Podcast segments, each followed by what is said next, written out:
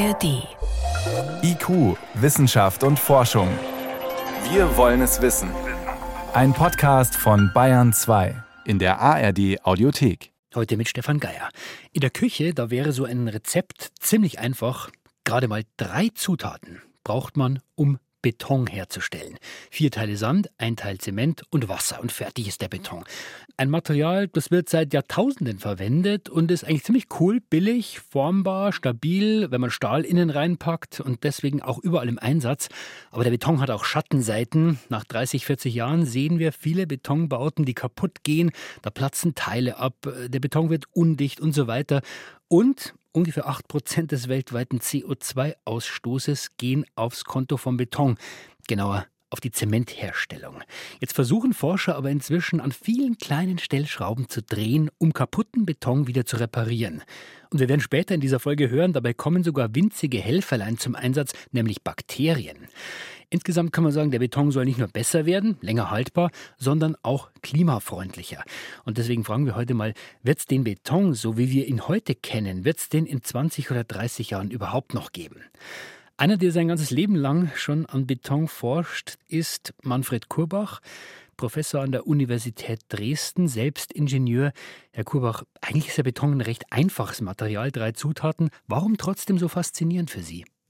Also das Besondere ist, dass es tatsächlich ein sehr günstiges Material ist und so wie Sie die Zutaten beschrieben haben, kann man die eben fast überall in fast unbegrenzter Menge bekommen. Und es ist äh, so schön, dass man den Beton in nahezu jede beliebige Form bringen kann. Dass dies häufig nicht geschieht, liegt nicht am Beton, sondern durchaus an den Entwerfern von Betonbauwerken, und das ist auch der Grund dafür, weshalb Beton nicht unbedingt den besten Ruf hat. Ein anderer Grund, warum äh, der Beton nicht den besten Ruf hat, ist, ähm, weil viele Bauwerke, die wir sehen aus den 60er, 70er Jahren, inzwischen marode sind, aufwendig restauriert werden müssen. Ein Beispiel, das mir einfällt aus meiner Heimatstadt, ist die Regensburger Universität. Das liegt im Wesentlichen daran, dass wir einen Verbundwerkstoff haben aus Beton und dem darin liegenden Stahl, von dem man früher glaubte, dass er unbegrenzt haltbar sei.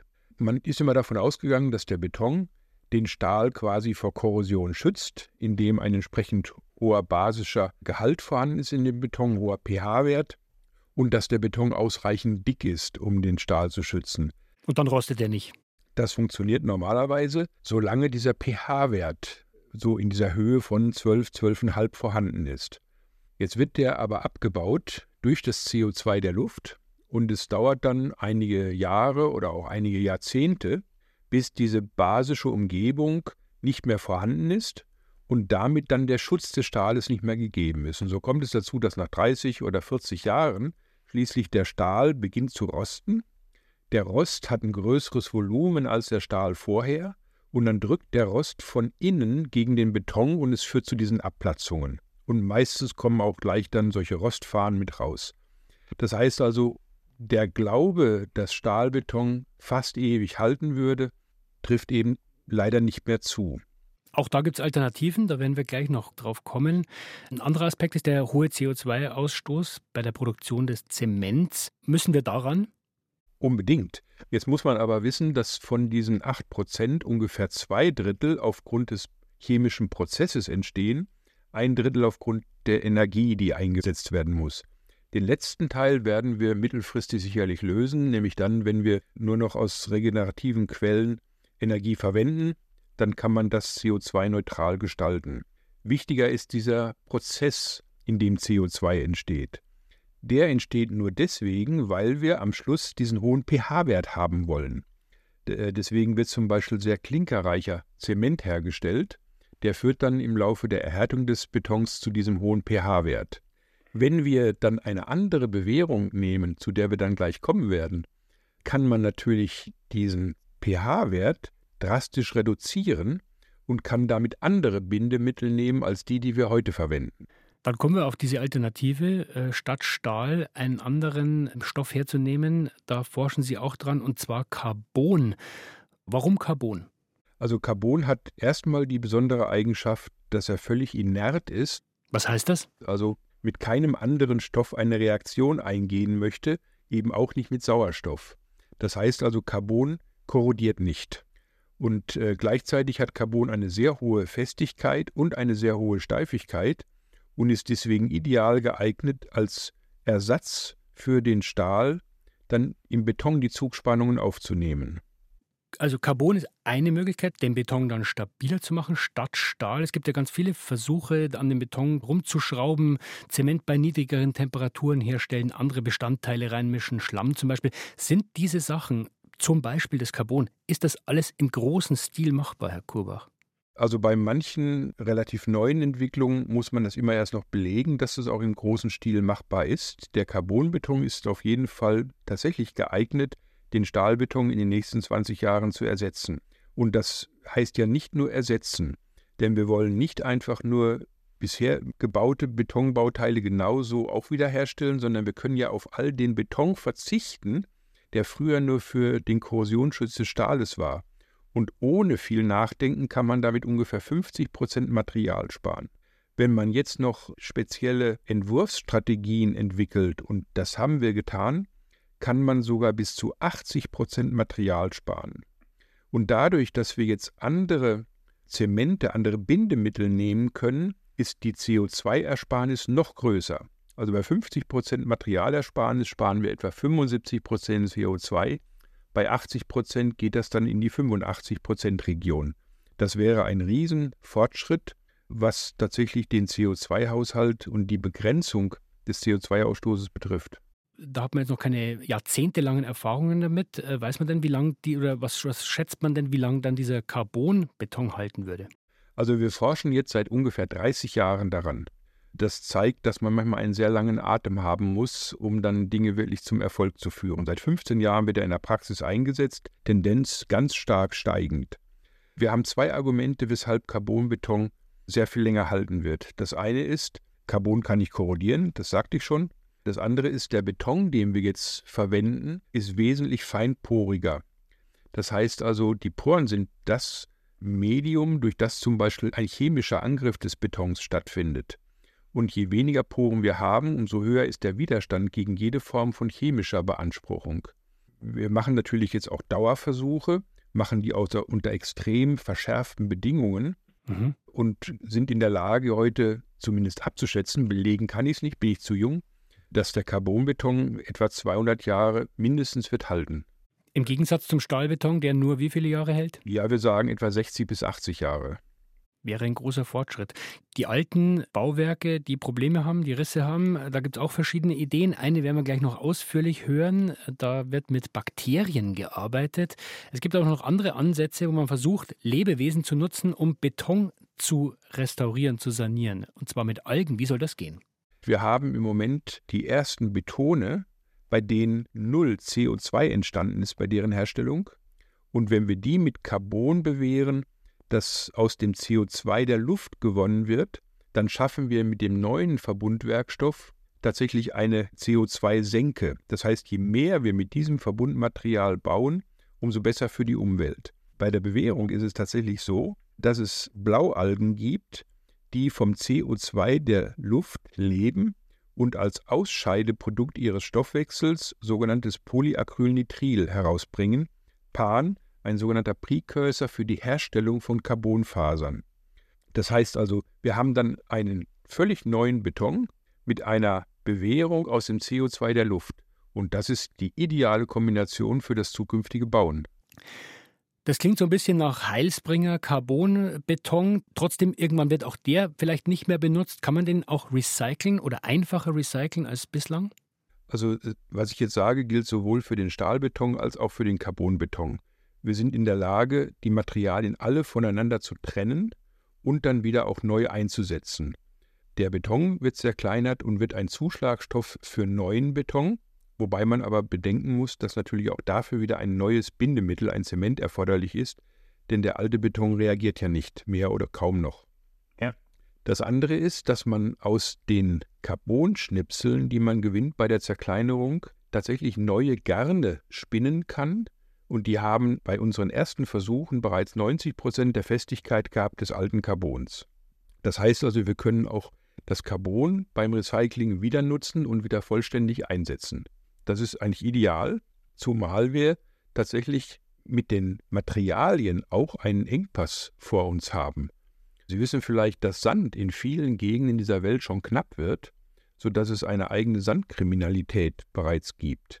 Das heißt, wir sind gehalten, tatsächlich möglichst viel, ideal wäre alles, was wir neu bauen, aus bereits vorhandenen Baumaterialien erstellen und nichts Neues mehr der Erde entnehmen. Also wir sehen, es gibt viele Ideen, Carbon, andere Mischungen, optimierte Herstellungen, Algen nutzen zum Beispiel. Herr Kurbach, abschließend, der Beton, den wir heute kennen, gibt es den in 20 Jahren noch, in 30 Jahren? Also dadurch, dass ja die Bauwerke alle noch stehen bleiben sollen, die wir jetzt schon haben, werden wir zwar den Beton noch haben, aber wir werden die Neubauten aus einem völlig neuen Verbundwerkstoff herstellen und wir werden die vorhandenen mit diesem neuen Verbundwerkstoff instand setzen, verstärken, sanieren.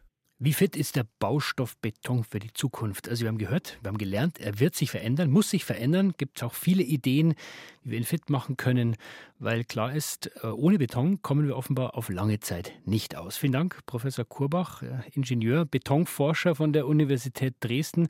Danke, dass Sie uns mitgenommen haben in diese, in Ihre Welt, muss man ja sagen, des Betons. Ich danke Ihnen ganz herzlich. Jetzt haben wir es schon angedeutet bekommen, es ist ja schön, wenn wir den Beton der Zukunft so backen können, dass er haltbarer ist, viel weniger CO2 verbraucht und gut recycelbar ist. Aber wir haben ja heute schon so viele Betonbauten und viele davon bereiten große Probleme. Da platzt der Beton ab, Wasser dringt ein. Ein Beispiel, das mir einfällt, ist eben die Universität Regensburg, äh, die Tiefgarage dort, die wird seit Jahren saniert und immer noch dringt Wasser ein. Also wir müssen uns auch um die Probleme beim alten Beton kümmern. Eine Idee ist, dass man dazu die Hilfe von Bakterien nutzt. Helmut Nordwig hat sich mal angeschaut, wie das gehen soll. Schon die chinesische Mauer ist aus einer Art Beton erbaut worden. Die Baumeister haben damals Reiskörner mit einbetoniert. Die speichern Feuchtigkeit. Wenn Schäden im Beton entstehen, quellen die Körner und das verschließt die Risse eine Weile. Baunormen von heute sind allerdings strenger. Wenn Brücken oder Gebäude altern, dann suchen Prüfteams mit großem Aufwand Risse im Beton und spachteln sie von Hand mit Epoxidharz aus. Viele Forschende erproben, ob das nicht einfacher geht. An der TU München mischen sie dem Beton zum Beispiel winzige Kapseln mit Epoxid bei. Sie sollen später aufplatzen, wenn es einen Riss gibt, und das Harz soll aushärten. Die moderne Version der Reiskörner sozusagen. Daneben verfolgen die Experten um Christian Große einen weiteren Ansatz. Die Verwendung von Bakterien, die Calciumcarbonat ausscheiden, Kalk im Wesentlichen, was eines der Hauptbestandteile ist für die Festigkeit von Beton. Und äh, diese Bakterien, wenn die zum Beispiel mit Wasser in Berührung kommen, scheiden also dieses Calciumcarbonat aus und können so zur Festigkeit beitragen. Dazu müssen Wissenschaftler solche kalkausscheidenden Bakterien erstmal finden und sie kultivieren. Das geschieht in einem Labor an der Hochschule München. Dort hat der Bioverfahrenstechniker Frédéric Lapierre diesen Einzellern seine Doktorarbeit gewidmet. Die Bakterien, mit denen wir arbeiten, die eben in der Lage sind, Kalk abzulagern, findet man normalerweise überall auf der Welt in Böden. Also sie sind völlig harmlos und ungefährlich. Wir kommen täglich mit denen in Kontakt.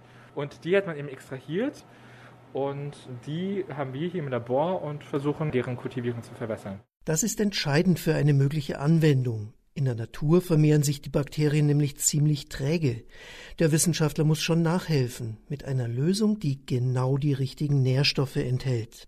Zu dieser Nährlösung gehört unbedingt Harnstoff. Wie der Name sagt, kommt er zum Beispiel im Urin vor. Es gibt tatsächlich, ich glaube in Südafrika, Forschungsprojekte, wo man wirklich Urin nutzen möchte. Da gibt es ja, einen Forscher, der einfach einen Kanister neben die Pissoirs der Herrentoilette gestellt hat und die Leute gebeten hat, dort ihr Geschäft zu verrichten, sage ich mal. Das wurde auch schon getestet. Machen wir jetzt nicht. Das finden wir, glaube ich, nicht so angenehm im Labor. Die Wissenschaftler kaufen die Urinsubstanz lieber. Außer Harnstoff brauchen die Einzeller noch eine Zutat, Calcium. Aus beiden zusammen können sie Kalk bilden, dank eines speziellen Enzyms in ihren Zellen. Das klappt nicht nur in der Theorie, wie die Bauingenieurin Brigitte Nagy zeigt. In einem Glas hat sie dabei, was die Bakterienkultur liefert. Ein weißes Pulver, auch ein paar größere Kalkstückchen sind drin. Die Wissenschaftlerin hat an der Hochschule ausprobiert, ob dieser Bakterienkalk sich auch auf ganz realem Beton ablagert und dort Risse kittet. Eins der Anwendungsziele ist die Rissverfüllung im Beton. Also in dieser Probe sieht man, dass der Riss oberflächlich an dieser Stelle verfestigt wurde. Das heißt aber noch lange nicht, dass der Beton wirklich so fest wird, dass etwa eine Brücke weitere Jahre genutzt werden kann. Dazu haben Tests erst begonnen, erzählt Frédéric Lapierre. Bisher gibt es meines Wissens eher nur im größeren Maßstab Pilotprojekte, wo man getestet hat, ob diese Bakterien wirklich zu einer Langlebigkeit führen von Betonstrukturen. Wo man die Bakterien schon mehr einsetzt, ist zum Beispiel zur Staubkontrolle. Gerade im Tagebau bildet sich sehr, sehr viel Staub, der auch, wenn er eingeatmet wird, einfach unangenehm ist erstmal, aber auch zu Erkrankungen führen kann, je nachdem, was für ein Staub es ist. Und wenn man jetzt eben diese Bakterienlösung nutzt, kann man eben diesen Staub, der in der Luft ist, der dann sich niederschlägt, auch wirklich verfestigen. Dazu müssen Lösungen mit den Bakterien, mit Harnstoff und Calcium dorthin gesprüht werden, wo es staubt. Dann verklebt der Kalk die Körnchen. Das hat Brigitte Nagy ebenfalls erprobt mit feinem Quarzsand. Auch von diesem Ergebnis hat sie eine Probe dabei. Unter anderem haben wir auch einen Versuch gestartet, in dem wir Sand in kleine Platten füllen und die Zementierungslösung und die Bakterienkultur hineinpipettieren. Man kann auch reindrücken, wenn Sie wollen. Also man sieht, dass es nicht loser Sand ist. Wie die Mikroorganismen eines Tages in sanierungsbedürftigen Bauwerken am besten ihre Arbeit tun, das ist noch offen. Sie könnten aufgesprüht werden, wie beim Sand, oder von vornherein mit einbetoniert werden. Denkbar ist auch, eine Paste aus den Einzellern und der Nährlösung zu erzeugen, direkt vor Ort, wenn Bedarf besteht, so ähnlich wie ein Zwei-Komponenten-Kleber. Es muss also schon noch einiges getestet und dann auch in Bauvorschriften gegossen werden, bevor kalkbildende Bakterien kaputte Brücken oder Risse in Häusern kitten. Aber dann könnten sie uns tatsächlich helfen, die Bakterien, die Kalk ausscheiden können. Noch mehr zum Thema Beton der Zukunft gibt es in den Shownotes, wie immer. Da packen wir euch auch einen Videolink in die ARD-Mediathek rein wo ihr unseren Gesprächspartner Manfred Kurbach und sein Carbonbeton im Einsatz sehen könnt. Für heute war es das vom IQ-Team. Stefan Geier war im Studio.